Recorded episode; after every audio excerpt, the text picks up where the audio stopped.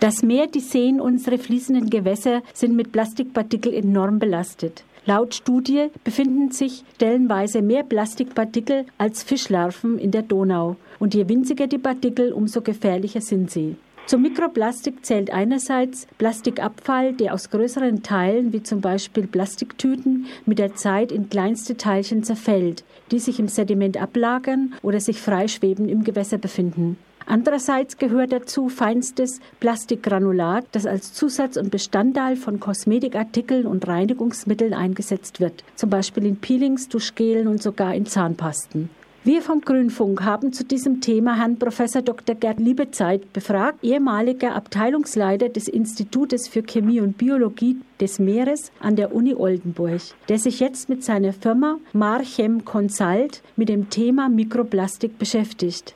Er hat sich mit der Verbreitung von Mikroplastik in den Weltmeeren genau auseinandergesetzt. Herr Professor Liebezeit, wir von Grünfunk Radio Lora freuen uns sehr, dass Sie sich für unsere Fragen Zeit genommen haben. Danke im Voraus.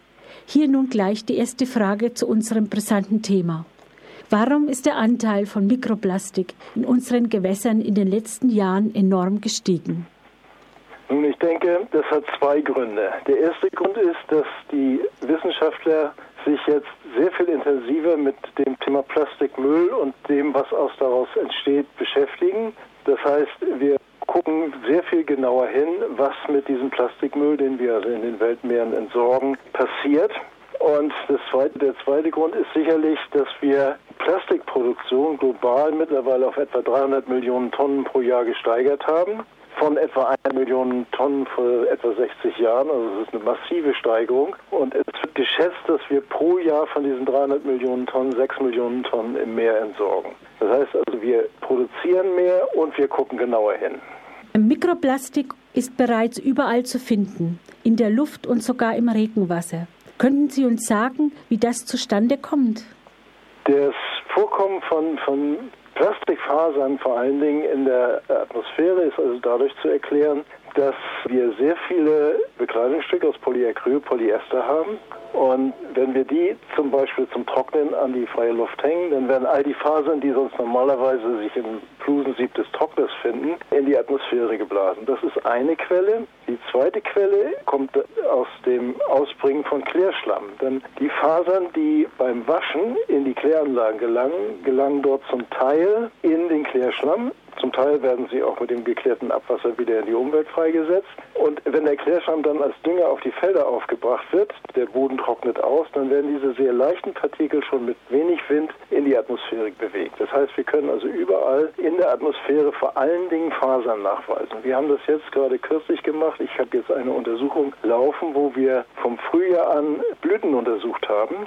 Und in diesen Blüten findet sich also, in allen Blüten findet sich Mikroplastik, die eben über die Atmosphäre transportiert wird. Wann sind Sie zum ersten Mal mit diesem Thema konfrontiert worden? Das war 2008, also schon sechs Jahre her.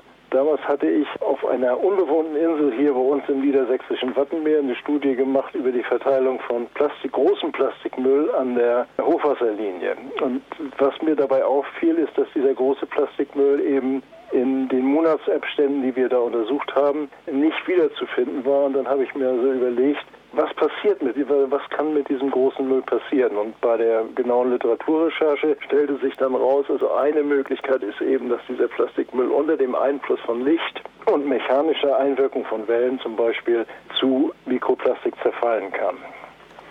Mikroplastik ist als Binde- und Schleifmittel in Kosmetikartikeln, Wasch- und Reinigungsmitteln nachgewiesen worden. Wo konnten Sie es noch nachweisen?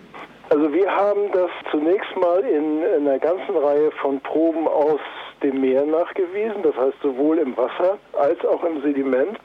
Wir haben das dann aber auch in Muscheln nachgewiesen, in Austern, in Fischen und natürlich auch in den Tieren, die sich von den Fischen ernähren, also Seevögel oder auch Seehunde oder Kegelrobben. Das war das eine. Und Das Zweite, und darauf hat, darauf hat mir meine Frau mich hingewiesen, ist, wenn wir das Zeugs überall in der Umwelt haben, dann müssten wir es eigentlich auch in Lebensmitteln finden können. Und da bot sich natürlich an, ein Lebensmittel, das also direkt ohne große Verarbeitungsschritte hergestellt wird. Das war der Honig. Wir haben uns dann verschiedene Honige angesehen und in der Tat also auch im Honig dieses Material nachgewiesen.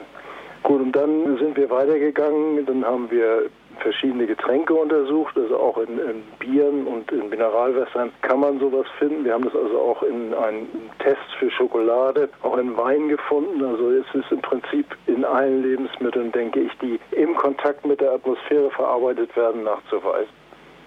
Hier machen wir eine kurze Musikpause und hören den Song Der Himmel weint der Band Doc 3 aus Hamburg. Nach der Musikeinlage geht es weiter mit dem Interview und wir kommen zu Fragen und Antworten, die direkt den Verbraucher betreffen. Bleiben Sie dabei.